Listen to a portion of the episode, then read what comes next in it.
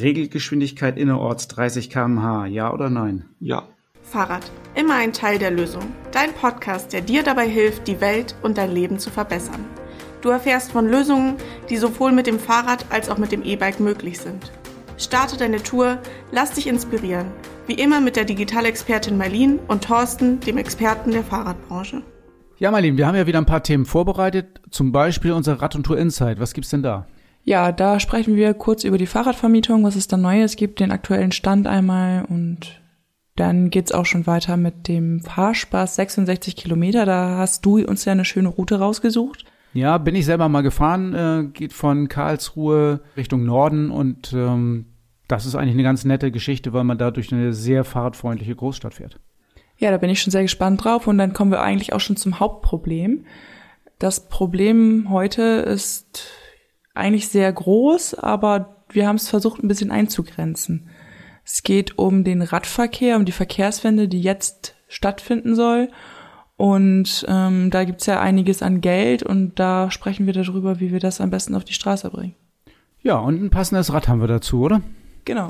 Das äh, Charger 3 präsentiert von Petra. Ja, Marlene, die Überschrift hier ist Milliarden für den Radverkehr und ähm, wir wollen ein Problem lösen und das ist die Verkehrswende und ich glaube, das Fahrrad wird eine große Rolle spielen. Du hast äh, ein paar Zahlen für uns mitgebracht, oder? Ja, genau. Also das Bundesverkehrsministerium stellt bis Ende 2023 insgesamt 1,46 Milliarden Euro für den Radverkehr zur Verfügung. Das sind so viele Mittel wie wahrscheinlich noch nie zuvor. Ähm, davon sind 170 Millionen für Radschnellwege geplant, 46 Millionen für das touristische Radnetz und 126 Millionen für das Modellvorhaben des Radverkehrs.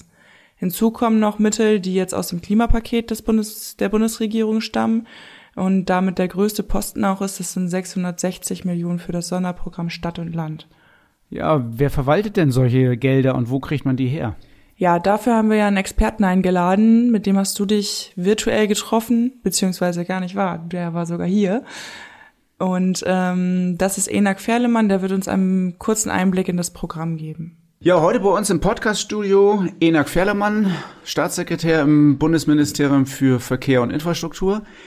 Hallo Enak, herzlich willkommen. Ja, schön, freut mich. Ja, Enak, ähm, wir kennen uns schon lange, deswegen ähm, denke ich mal, bleiben wir beim Du, oder? Auf jeden Fall. Ist okay. Ähm, ich kenne dich ein bisschen, damit unsere Hörer dich auch ein bisschen kennenlernen können, machen wir mal am Anfang eine Schnellrate oder eine Schnellfragerunde. Nicht eine Schnellraterunde, du sollst nicht raten, aber ich habe äh, Fragen, die du ganz kurz beantworten kannst, äh, nur mit einem Wort oder einem Ja oder Nein. Beim Haustier, Hund oder Katze? Hund. Ja, Inlandsflug oder Bahn? Bahn. Rennrad oder Joggen? Rennrad. Buch oder Hörbuch? Buch. Ähm, Camper oder Radreise? Radreise. Bier oder Wein? Bier. Helmpflicht für Radfahrer, ja oder nein? Nein. S-Pedelecs auf Radwegen, ja oder nein?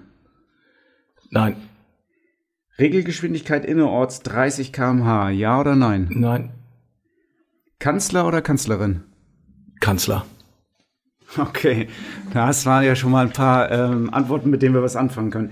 Enak, ähm, ich weiß, dass du Fahrrad fährst. Wie viele Fahrräder besitzt du selbst? Äh, drei derzeit. Ja, das ist ja schon mal ordentlich. Ähm, und welches macht dir davon am meisten Spaß? Das E-Bike. ähm, kannst du das Fahrrad in deinen äh, alltäglichen Ablauf einbinden? Also hier in Cuxhaven weiß ich das, aber ähm, schaffst du da sowas auch in Berlin? Nein, in Berlin fahre ich kein Fahrrad. Äh, da würde ich die äh, dienstlichen Pflichten nicht so hinbekommen mit dem Rad. Deswegen fahre ich da äh, dann eher mit dem Wagen. Allerdings häufig mit dem Wasserstoffauto. Ah ja, sowas hast du da schon. Ja. Sehr gut. Ähm, ich hatte dich ja vorgestellt vorhin als äh, Staatssekretär im ähm, Bundesministerium für Verkehr und Infrastruktur. Das ist natürlich, ähm, da bist du ja unser Experte und deswegen wollen wir so ein bisschen auch auf deine, auf dein Experten, Expertenwissen zugreifen. Du bist aber eigentlich überwiegend für die Deutsche Bahn und Bahnangelegenheiten zuständig, oder? Ja, es ist so, man hat Fachgebiete eingeteilt, für die der jeweilige Staatssekretär zuständig ist. Bei mir sind das die sogenannten nassen Bereiche, das heißt die gesamte äh, Wasserstraßeninfrastruktur, der Binnenwasserstraßen, aber auch der Seewasserstraßen. Man kann vereinfacht sagen, die ganze maritime Politik, ähm, die wir dort machen. Und zum anderen ist es in der Tat das gesamte Eisenbahnwesen, aber auch das Fahrrad und äh, alles, was mit Haushalt und Personal für das Haus zusammenhängt, bin ich auch zuständig. Okay, das ist auf jeden Fall eine ganze Menge und fahrradmäßig habe ich dich ja schon ein paar Mal erlebt, auch auf der Viva Velo zum Beispiel. Und die Verbände der Fahrradlobby fordern ja schon lange eine Verkehrswende und auch eine staatliche Unterstützung durch mehr Geld. Jetzt hat ihr dem gerade eine Pressemeldung rausgegeben, wo es darum ging, dass es mehr Geld gibt. Kannst du da mal ähm, was zu sagen, ein bisschen konkreter werden? Ja, wir haben äh, Stadt Land heißt das Programm äh, gerade fürs Fahrrad äh, 600 rund 660 Millionen Euro ausgelobt bis 2023. Da können Städte und Gemeinden Anträge stellen, zum Beispiel auf Lückenschlüsse bei Radwegen, äh, Fahrradparkhäuser, innovative Radverkehrskonzepte, äh, die ganze Palette, also eine relativ breite Förderung explizit fürs Fahrrad. Äh, aus diesen Modellen lernen dann andere Kommunen, was man dort anwenden kann. Äh, der Zugriff auf das Programm ist bisher schon sehr gut. Daneben haben wir natürlich auch unsere Radschnellwege, die wir auch als Bund fördern. Äh, und von daher gesehen, auch dort äh, sind die Kommunen jetzt richtig aktiv, gerade in den Metropolen, den größeren Metropolen, die Pendlerverkehre dann äh, auf diese neuen Radwege zu lenken. Und insofern haben wir reichlich Mittel bereitgestellt fürs Rad, so viel wie noch nie. Und ich glaube, das wird Wirkung zeigen. Ähm, wie steht in deiner Einschätzung nach die Chancen für die Stadt Cuxhaven oder den Landkreis Cuxhaven aus diesem Topf was abzubekommen? Und hast, hättest du Ideen, was genau umgesetzt werden könnte? Ja, es gibt eine ganze Menge Ideen. Äh, äh, Stadt und Landkreis sind ja fahrradfreundliche äh, Kommunen. Bietet sich hier natürlich auch an, vor allem für die vielen Radtouristen, die wir haben, für viele, die hierher kommen und dann in der doch recht flachen Landschaft hier dann auch mit dem Fahrrad die Landschaft genießen wollen. Und von daher gibt es hier auch das Thema Lückenschlüsse, das Thema sichere Radwege, auch das Thema Fernradwege. Die ganze Palette haben wir hier und auch die Region wird sicherlich ihre Anträge auf die Fördermittel stellen. Okay. Ähm, für wie realistisch hältst du das denn, dass, dass wir davon demnächst was sehen, also in der Stadt Cuxhaven? Das hängt davon ab, äh, was beantragt wird. Ich glaube, in der Stadt Cuxhaven selber ist äh, das große Thema der Bahnhof. Äh, das ganze Bahnhofsumfeld wird umgestaltet und da soll das Fahrrad schon einen ganz anderen Schwerpunkt äh, darstellen, als es bisher der Fall war. Also da äh, wird so ein Kristallisationspunkt entstehen. Ich glaube, das wird man schon in den nächsten, äh, im nächsten Jahr sehen. In diesem Jahr wahrscheinlich schon, aber auf jeden Fall spätestens im nächsten Jahr, dass das Fahrrad ein ganz anderes Gewicht in der Cuxhavener Verkehrspolitik bekommt. Und dann geht das so weiter mit den Fahrradstraßen, mit den äh, Radwegen, die zusätzlich eingezeichnet werden. Also das Fahrrad wird der Stadt Cuxhaven, aber auch im Landkreis Cuxhaven mehr Anteil äh, an den Straßen bekommen, als es bisher der Fall ist. Daran werden sich noch viele gewöhnen müssen, aber das wird klappen. Ich denke, äh, da werden wir unserer Region als Fahrradregion gerecht. Ja, du und ich wissen, die bürokratischen Hürden, die gerade so eine Kommune überwinden muss, um so Radverkehrsprojekte auf, äh, in die Fläche zu bringen, das sind ja irgendwie die größten Hindernisse. Gibt es da Pläne hm, für den Bürokratieabbau? Ja, die gibt es. Äh, man muss es den Kommunen deutlich erleichtern. In der Tat sind die, sind die Regeln äh, noch sehr stark auf das Auto ausgerichtet, den Autoverkehr, auch in den Städten. Und da müssen wir den Kommunen äh, Möglichkeit geben, flexibler zu handeln. Das wird also die STVO und die das Straßenverkehrsgesetz betreffen. Da werden wir Änderungen vornehmen. Einige haben wir jetzt schon in der aktuellen Novelle, äh, die sehr, sehr fahrradfreundlich ist, äh, schon drin. Aber da wird man noch weiter dran arbeiten müssen, dass die Kommunen relativ schlank auch ihre Konzepte umsetzen können. Wir legen eigentlich großen Wert, dass die Kommunen selber entscheiden, wie sie das regeln wollen. Das muss nicht der Bund oder das muss nicht ein Land vorgeben, aber die grundsätzlichen Spielregeln, so will ich es mal sagen, die müssen vereinfacht werden, dass die Kommunen auch die Möglichkeit haben, ihre Ideen auch wirklich gestalten zu können. Du sprichst die STV-Novelle an. Da sind ja so Sachen drin wie zum Beispiel Abstand von 1,5 Meter beim Überholen von Radfahrenden oder zweieinhalb Meter außerorts. Auch, dass Radfahrer nebeneinander fahren können. Wenn ich in die Presse reingucke, was berichtet worden ist über die Novelle, dann höre ich immer nur von äh, minimalen Bußgeldern sind wir äh, zu lapidaren Bußgeldern hochgegangen und das ist das Thema überhaupt. Gibt es da ein Kommunikationsproblem im BMVI? Nein, wir haben das äh, auch gerade fahrradfreundlich kommentiert. Die Frage ist, was die Medien nehmen. Und die Medien nehmen natürlich das, wo sie meinen, dass die Masse der Hörer oder der Leser äh, dann äh, Interesse dran haben, und das ist im Wesentlichen die Diskussion um die Bußgelder für die Autofahrer gewesen. Äh, diese Novelle besteht eigentlich darin, dass alles das, was man vorher zwischen Bund und Ländern abgesprochen haben, beschlossen wurde, nur eben nicht die Erhöhung der Bußgelder. Und das halte ich auch für richtig. Die Menschen werden sich wundern, wie stark die Erhöhung ist, zum Beispiel bei den Knöllchen für falsch parken, parken an Radwegen, äh, parken bei Feuerwehrausfahrten und, und, und. Das wird jetzt richtig teuer. Das werden die Menschen so merken. Lediglich da bei den Blitzen äh, ist man nicht immer gleich den Führerschein los. Da bleibt die Regel so wie jetzt. Und das ist eben viel kommuniziert worden, aber eben nicht die schönen Sachen, die fürs Fahrrad drin sind, wie die größeren Abstände und den größeren Vorrang für das Fahrrad. Das ist schade, aber kommunikativ ist das so. Ja, da bin ich ja gespannt, was sich dann in Cuxhaven wirklich tut oder in Cuxhaven und im Landkreis so wirklich tut. Äh, und wie viel Geld denn hier beantragt wird und hier tatsächlich auch am Ende ankommt. Wie ist es denn bei euch in äh, Bremen und Bremerhaven, Marlene? Ja, also ich habe jetzt gerade erst vor ein paar Tagen gelesen, dass das Land Bremen bereits 20 Millionen von diesen Bundesmitteln abbekommt.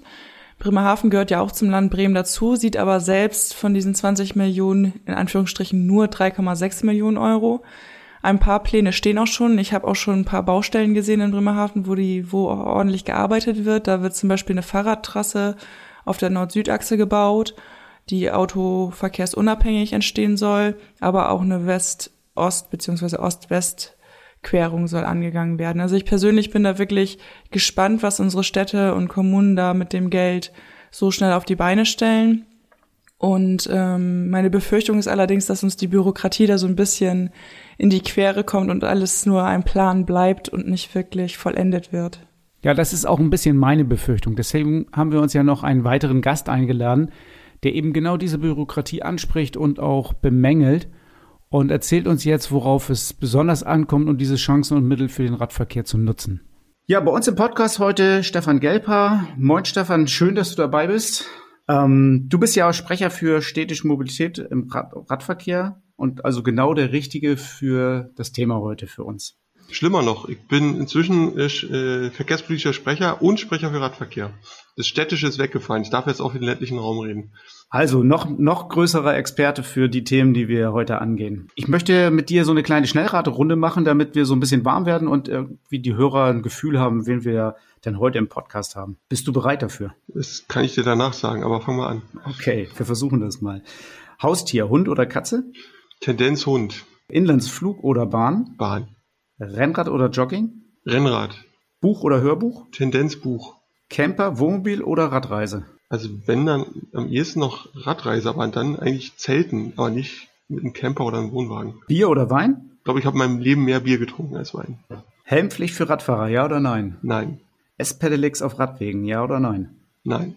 Regelgeschwindigkeit innerorts 30 km/h, ja oder nein? Ja. Kanzler oder Kanzlerin?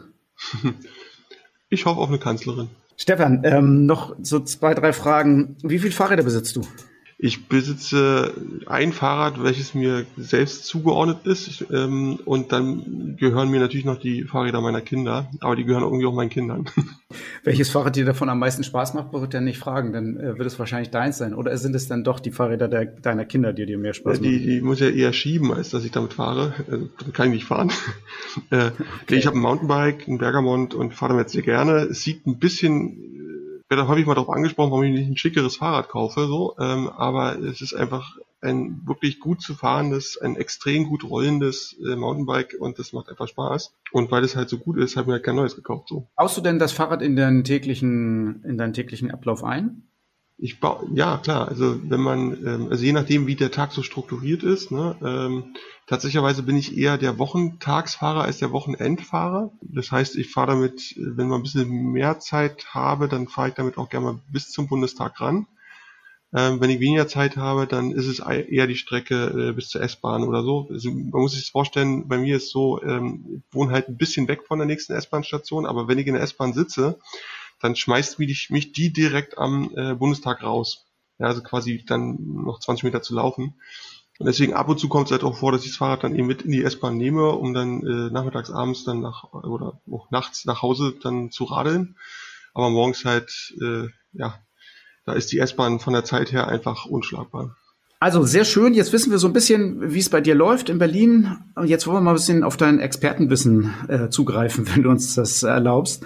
Wir haben äh, gerade darüber gesprochen, welche Mittel das Bundesverkehrsministerium bis Ende 2023 für den Radverkehr zur Verfügung stellt. Der größte Posten mit äh, 660 Millionen soll dabei das Sonderprogramm Stadt und Land sein. Was sind denn konkret die Ziele von diesem Programm? Kannst du uns da ein bisschen was drüber erzählen? Ja, das ist im Prinzip ein Förderprogramm, ähm, wo quasi die Städte und Gemeinden äh, dann Gelder daraus beantragen können. Ähm, soll natürlich die, insbesondere die kommunale Infra Radinfrastruktur dann stärken. Das ist äh, alles gut und richtig. Ich würde auch sagen, dass die Summe erstmal im ersten Schritt gar nicht so falsch liegt, äh, weil die Kommunen ja erstmal dann die Ressourcen, die personellen Ressourcen aufbauen müssen, diese Gelder abzurufen. Es bettet sich ein in ein Setting, wo halt die Regeln, äh, die Regularien noch nicht so sind, dass die Kommunen dann immer schnell was verbauen können. Ja, oder schnell mal eine Fahrradstraße einrichten können oder schnell mal eine Protected Bike Lane dahin packen können, weil da doch einiges an Bundesregeln noch da ist, äh, was man dann beachten kann und muss und wo dann, also Fahrradstraßen war mein Lieblingsbeispiel, weil man das sofort versteht. Jeder kennt eine Fahrradstraße. Gefühlt ist das bloß das Aufhängen eines Schildes. So, und müsste also super schnell gehen. Wir drei beschließen das heute und hängen morgen das Schild auf. Vielleicht haben wir noch einen Tag dazwischen, wo wir ein Schild kaufen gehen. Aber so ist es halt überhaupt nicht. Ne? Du musst aktuell einen Gutachtenauftrag geben, um eine Verkehrsprognose anzustellen. Und dafür muss eine Zählung gemacht werden. Das musst du ausschreiben. Weil diese Gutachten relativ teuer sind, kommst du meistens in die Verlegenheit, diese sogar europaweit auszuschreiben. Und das heißt, äh, bis du äh, nur den Schriebs hast, dass das wohl gehen dürfte, sind zwei Jahre vergangen. So, und das, es geht nur um das Aufhängen von einem Schild. So, und das ist schon ein bisschen bitter. Und dieses Stadt- und Landprogramm, Geldmenge, okay, so, äh, wenn man die Kritikpunkte sucht, äh, und die sind halt da, ist einmal Bottleneck Kommunen, die haben, sind kaputt gespart, da gibt's teilweise tolle Verkehrsdezernenten und Verkehrsdezernenten, teilweise auch nicht, und teilweise gibt's einfach gar keine. So, da, äh, und äh, vor diesem Hintergrund hilft es nicht, wenn du vom Bund nur Geld reindrückst. Du musst dir auch noch irgendwie einen Gedanken machen, wie du es den Kommunen überhaupt ermöglicht, dass sie dieses Geld eben dann ausgeben. Sonst wird es so laufen, dass die Kommunen, die irgendwie ein bisschen besser aufgestellt sind, Stichwort Baden-Württemberg oder so, wo halt äh, da noch nicht ganz so der finanzielle Kahlschlag durchgegangen ist, äh, da wird dann halt das Geld abgerufen, da wird die Radinfrastruktur wachsen, Hessen vielleicht noch, aber Nordrhein-Westfalen oder Sachsen-Anhalt, da wird es halt nicht funktionieren. So, und deswegen muss man sich da drei Gedanken mehr zu machen. Erstmal zum Personaleinsatz und dann eben auch, wie kannst du es den Kommunen auch erleichtern. Ich finde ja immer, die Kommunen sollten vor Ort bei sowas frei entscheiden können.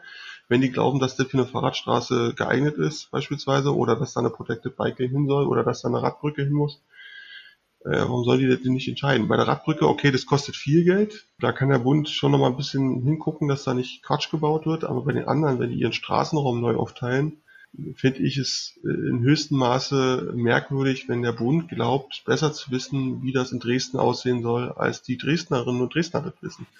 Und das ist, finde ich, eine demokratische und politische Entscheidung. Und das ist so ein Punkt. Und der zweite Kritikpunkt, den man haben kann, die haben halt das Stadt- und Landprogramm ziemlich aufgeblasen. Das ist, äh, wie gesagt, das kann man auch gut finden. Oder nicht, das ist gut, Punkt.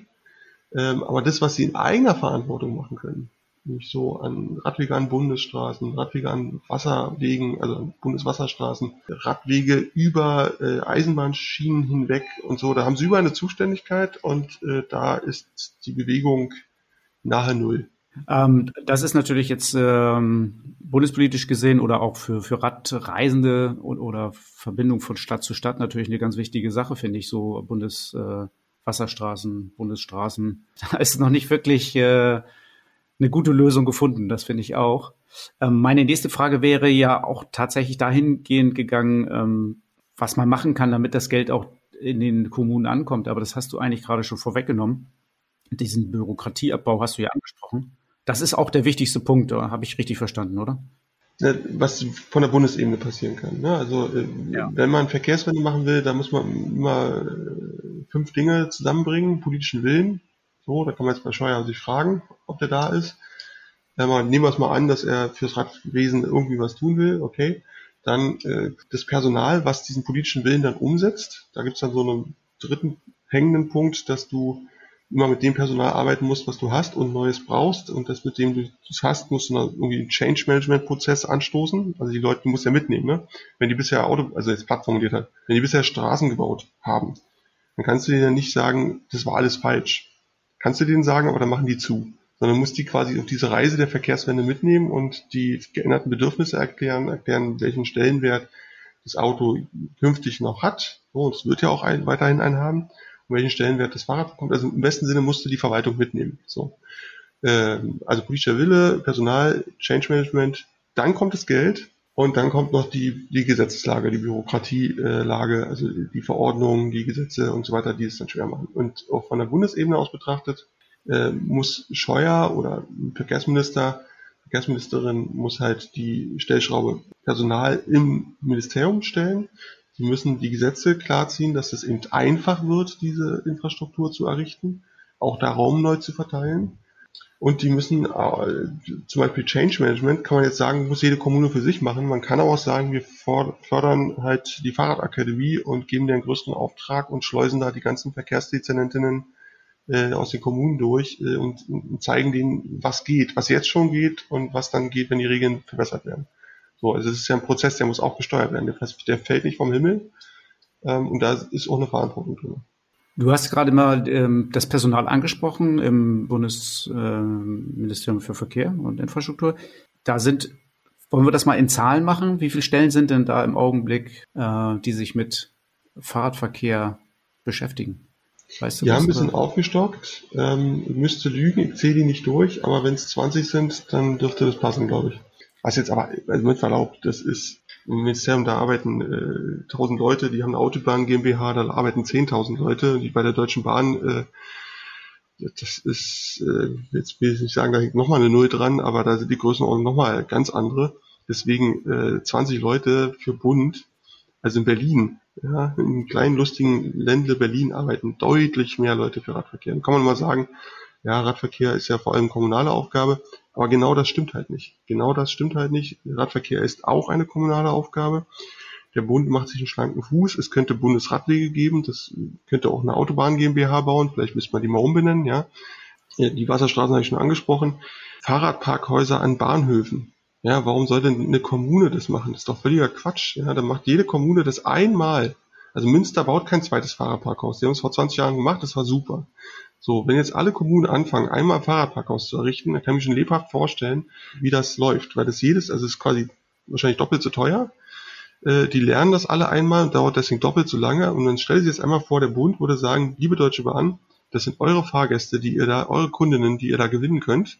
Baut bitte Fahrradparkhäuser in eure Bahnhöfe. So, und dann rollt die äh, Bahn so ein Programm aus ja, baut sich da ein Stab hin mit ein paar Leuten und dann ist das halt eine Bundesaufgabe. Dann kann das auch vom Bund bezahlt werden. So, dann muss man immer noch mit den Kommunen verhandeln, weil dann die Flächen bei den Kommunen liegen.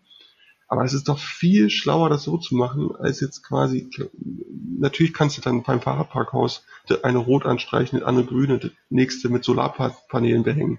Aber am Ende des Tages, die Funktionalität ist immer die gleiche. In dem Kontext fände ich es schlau, äh, das ein bisschen mehr sich davon Niederlanden abzuschauen, da ist die Bahn und der Nationalstaat hart involviert in zum Beispiel Fahrradparkhäuser und nimmt das als eigene Aufgabe an. Und das finde ich richtig.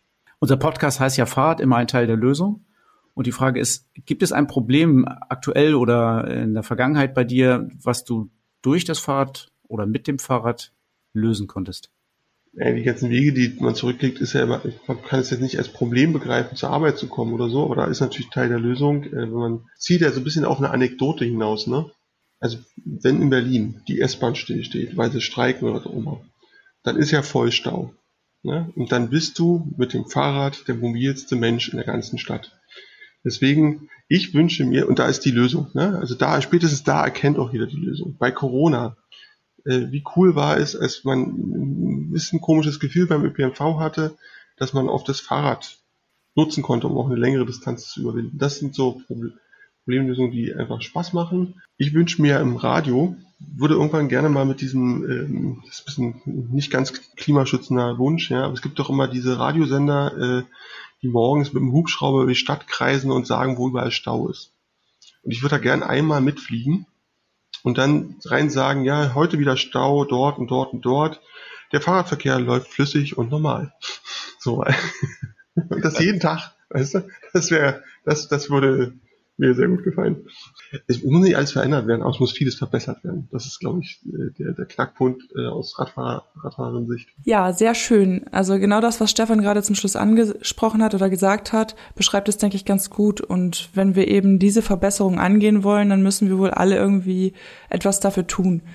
Ich fand es nochmal ganz interessant zu hören, welche Stellen jetzt eigentlich für was genau verantwortlich sind und wo viel Geld und Personal gespart werden könnte, wenn sich die richtigen Leute der Sache annehmen würden. Wie an seinem Beispiel zum, mit den Fahrradparkhäusern an Bahnhöfen ähm, symbolisiert. Ich bin mir jetzt nur nicht sicher, ob wir so viel Glück haben, dass sich jetzt auch die richtigen Personen der Sache annehmen.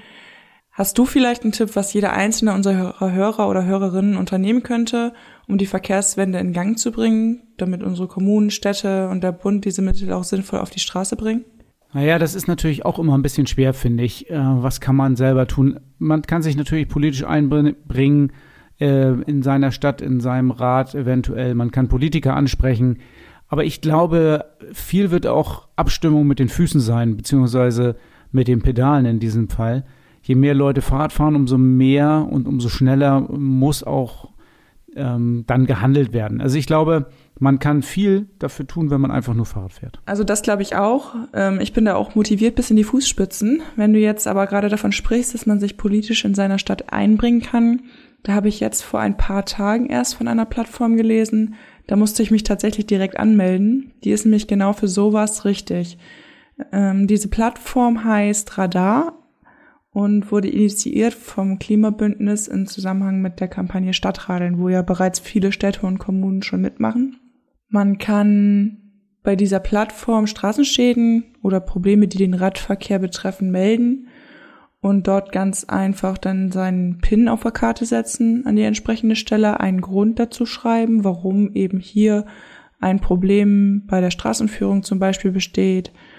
Und dann wird das genau, dieses Problem wird dann an die Stadtverwaltung gesendet und die können sich dann darum kümmern. Das Gute ist jetzt, anhand der unterschiedlichen Farben der Pins kann man als Nutzer auch genau erkennen, welche Meldungen bereits in Bearbeitung sind, was nicht umgesetzt werden kann und was erledigt ist.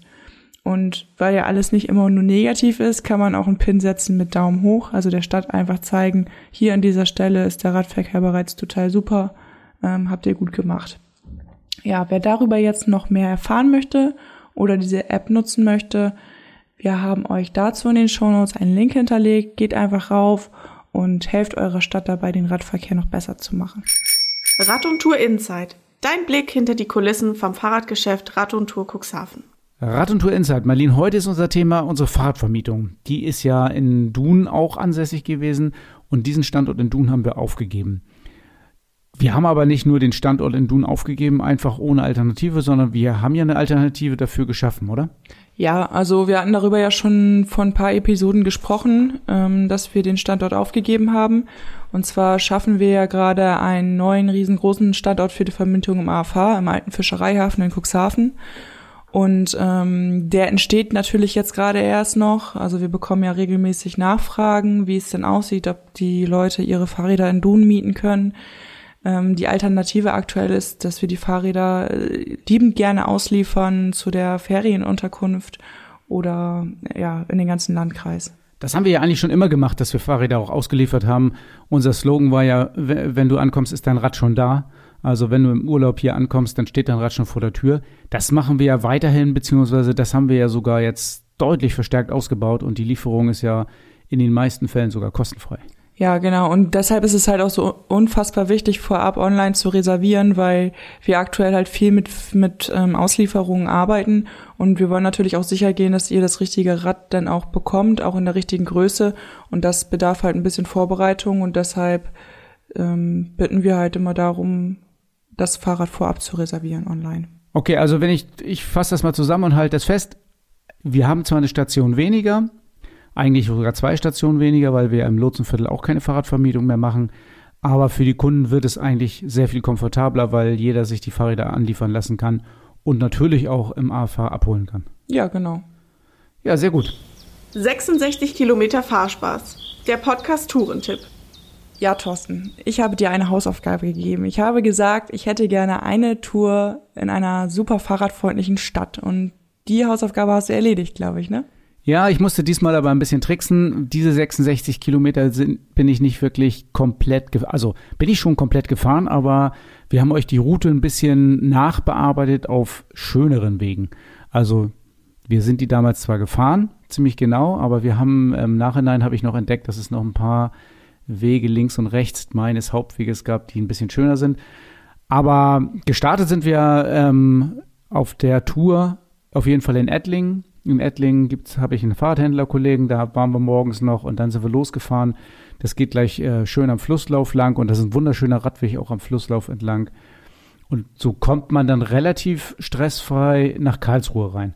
Und Karlsruhe, das ist die Hausaufgabe, die du mir gestellt hast, ist ja ähm, die fahrradfreundlichste Stadt mit 200.000 Einwohnern, glaube ich, ne? Ja, genau. Gesamtnote 3,1 ist nicht super, aber scheinbar sehr gut für Deutschland. Ja, besser geht's kaum in Deutschland, aber, aber da ist, das ist mir tatsächlich in Karlsruhe auch aufgefallen. Wir sind reingefahren nach Karlsruhe und hatten eine vierspurige Straße mit einer riesigen Baustelle. Ich, war es eine Straßenbahnbaustelle oder eine Kanalbaustelle? Auf jeden Fall waren zwei Fahrstreifen aufgerissen und so. Normalerweise sind ja an solchen Baustellen die Fahrradfahrer immer total verloren, weil sie nicht beachtet werden. Aber hier waren Fahrradradstreifen mit gelben Markierungen auf die Fahrbahn aufgeklebt, so dass Radfahrer auch in dieser Baustelle genügend Platz hatten, einfach ähm, komfortabel durch diese Baustelle und durch die Stadt zu fahren. Da sind wir dann lang gefahren, also es war eine Radtour mit, ähm, ähm, mit vier Leuten, ähm, die ging ein bisschen länger und ähm, sind wir in Karlsruhe zum Schloss gefahren. Okay, und wie ging es dann weiter? Ja, das Schloss ist äh, ziemlich eindrucksvoll und wir wussten auch nicht so richtig, was uns dann da erwartet von, äh, von der Wegführung. Aber wenn man äh, dann vom Schloss in den Schlossgarten reinkommt, dann kann man da schon sehr schön mit dem Fahrrad fahren. Und danach kommt die längste geradeausstrecke, die ich jemals in meinem Leben gefahren habe, glaube ich. Und das ist mitten im Wald und äh, im äh, Schlosswald oder Schlossgarten, was auch immer. So kommt man ähm, völlig verkehrsfrei aus Karlsruhe raus und immer geradeaus, immer mitten durch den Wald, immer wirklich landschaftlich sehr, sehr interessant. War sehr beeindruckend, so lange geradeaus zu fahren und immer im Wald zu sein. Und das waren denn Schotterwege oder wie war die Beschaffenheit da? Ähm, teils Asphalt, teils Schotter, wenn ich mich richtig erinnere. Auf jeden Fall sehr, sehr gut zu fahren. Okay, jetzt seid ihr ganz, ganz lange geradeaus gefahren durch den Wald. Ähm, kam da denn noch mehr oder habt ihr nur Bäume gesehen? Nee, da, äh, irgendwann kam ja auch dann wieder Zivilisation und äh, äh, Städte. Da sind wir ein bisschen weitergefahren. Das geht ja immer durch die, durch die Rheinniederung quasi, durch die Rheinauen. Wir sind auch mal den Tag vorher ein bisschen direkt am Rhein gefahren. Das fand ich aber extrem uncharmant, weil der Rhein da irgendwie tatsächlich wie so eine Autobahn ist. Also von daher waren wir so ein bisschen weiter weg vom Rhein, so ein bisschen ähm, in dem Hinterland gefahren und haben da eigentlich ganz nette Strecken gefunden. Die haben wir ja auch, auch ähm, alle in Komoot notiert. Und wir sind natürlich so langsam zur Mittagspause übergegangen und haben dann auch ein tolles Plätzchen gefunden, um mal zu picknicken. Da gab es auch mehrere von. Und dann ging es weiter Richtung Hockenheim. Das sagt er mir was vielleicht als Rennstrecke vom Autofahren her. Ja. Ja, wir sind ja nun nicht die großen Autofahrer, aber Hockenheim, also wir hatten einen auf dieser Radreise dabei, der ähm, begeisterter Autorennsport-Fan ist und äh, der war natürlich auch ganz heiß, da in Hockenheim vorbeizufahren. Und ähm, hier verlassen wir die Strecke, die ich tatsächlich gefahren bin. Im Nachhinein habe ich ähm, gemerkt, dass es da wunderschöne kleine Radwege gibt ähm, durch die Wiesen. Und wir sind da, glaube ich, an so einer mittel äh, oft befahrenen Hauptstraße lang gefahren. Äh, unsere Strecke ging ein bisschen weiter. Wir sind äh, noch durch Mannheim durchgefahren, aber unsere 66 Kilometer enden, enden heute mal in Brühl in der Nähe von Schwetzingen ähm, direkt an der an den Rheinauen und ähm, auch da kann man mal ähm, schön hat man einen schönen Blick und kann schön über die äh, Auenlandschaft gucken. Was war so dein persönliches Highlight oder warum würdest du diese Tour besonders empfehlen? Also das Highlight ist eigentlich das insgesamte. Diese Tour führt ja quasi durch eine der dichtest besiedelten äh, industriebelasteten äh, Gebiete in Deutschland und vielleicht sogar in der Welt. Und trotzdem ist man den ganzen Tag nur im Grünen und von Bäumen umgeben und von Wiesen und Wäldern umgeben unterwegs. Dann trifft man mal auf so eine Hauptverkehrsstraße, auf eine Autobahn oder auf so ein Eisenbahnkreuz, dann merkt man, dass man so mitten in, in, also in so einer industriellen Landschaft eigentlich ist, aber 95, 99 Prozent der Zeit sieht man eigentlich nichts außer Natur. Ganz faszinierend fand ich das. Ja, sehr schön. Also Fahrradverkehrsmäßig äh, auf jeden Fall eine Stadt, an, bei der sich einige andere Kommunen eine Scheibe abschneiden können. Karlsruhe auf jeden Fall, ja, unbedingt. Ja, und wer diese Route jetzt nachfahren möchte, Interesse, dessen Interesse wir geweckt haben, der kann sich die Tour gerne auf Komoot anschauen, runterladen und selber mal nachfahren. Genau, und ob ihr die ähm, direkt in Ettlingen startet oder in äh, Brühl startet oder ob ihr das verlängert oder was ihr auch immer mit der Tour anfangt, das ist euch selbst überlassen und habt einfach Spaß dabei. Das Fahrrad-Highlight der Episode mit Thorsten und eurem Verkaufsexperten von Rad und Tour. Heute haben wir wieder mal ein Fahrrad der Episode und das Fahrrad ist was ganz Besonderes. Also das könnte man als das SUV der Fahrräder bezeichnen. Damit ich das nicht alleine vorstelle, beziehungsweise weil ich die Geschichten nicht so gut kenne wie unsere äh, Verkäufer und Verkäuferinnen, habe ich mir als Verstärkung Petra dazu geholt. Petra ist bei uns Fahrradexperte und Verkäuferin und fährt so ein Rad sogar selbst. Hallo Petra und herzlich willkommen. Hallo Thorsten. Du hast ein paar Geschichten mitgebracht über das Charger 3 Mixte, Mixte Vario oder überhaupt Mixte. Was mhm. hast du so zu berichten? Ja, ähm, ja, das ist ganz interessant ist, aus welchen Gründen sich die Kunden für das Fahrrad entscheiden. Und äh, ja, da gibt es interessante Geschichten zu. Das erste, was ich so am intensivsten hatten, war ein Ehepaar, ähm, er Mountainbiker ähm, und hätte am liebsten für sie auch ein Mountainbike und das war so gar nichts für sie. Sie fährt auch gerne sportlich, aber ja, und dann habe ich ihr das, ähm, das Charger 3 Mixte fertig gemacht und mit dem äh, GT ähm, weil das die breiten Reifen hat und da kann man eben auch schön mit im Wald fahren und habe ihr gesagt, dann kann sie ihren Mann begleiten und soll sie doch mal ausprobieren. Habe sie auf Tour geschickt und äh, sie war vom Fahrkomfort sehr ähm, begeistert und ja, und hat sich dann letztendlich dafür entschieden. Und jetzt hat sie mir erzählt, dass sie mit ihrem Mann schön Touren macht, auch durch den Wald und bisschen sportlich unterwegs ist. Und wenn der Mann meinte, er müsste mal mit seinem Fahrrad ein bisschen in den Wald weiter rein, dann ähm, macht er das alleine und holt sie dann wieder zurück. Und so sind beide glücklich. Das ist total schön. Ja, das ist schon mal ein toller Einsatzbereich mhm. für dieses Fahrrad, gerade mit den breiten Reifen. Ja. Hast du noch was?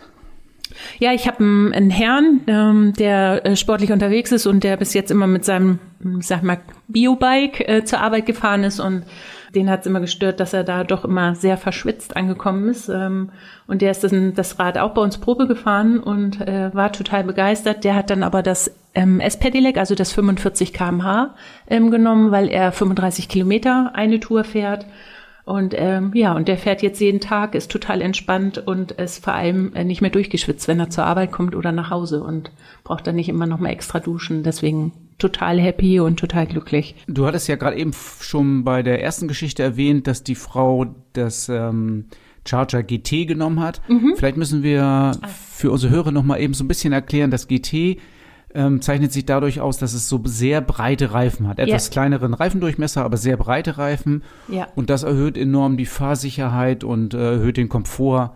Ähm, das ist ja wahrscheinlich für deine beiden Geschichten sehr wichtig gewesen, oder? Ja, definitiv. Einmal eben bei der Dame, weil sie halt viel mit ihrem Mann gerade durch, äh, durch den Wald fährt oder eben Feldwege und für den Herrn eben einfach der Strecke bedingen. Also es ist einfach angenehmer dann über die Strecke. Und hast du noch eine dritte Geschichte für uns? Ja, habe ich auch noch. Und zwar war auch äh, sehr, sehr süß, sage ich jetzt mal. Es war eine Dame, die ein kleines bisschen schwerer war und immer gerne Radfahren wollte und nie was gefunden hat, weil sie mal dachte, für ihr Gewicht gibt es halt nichts.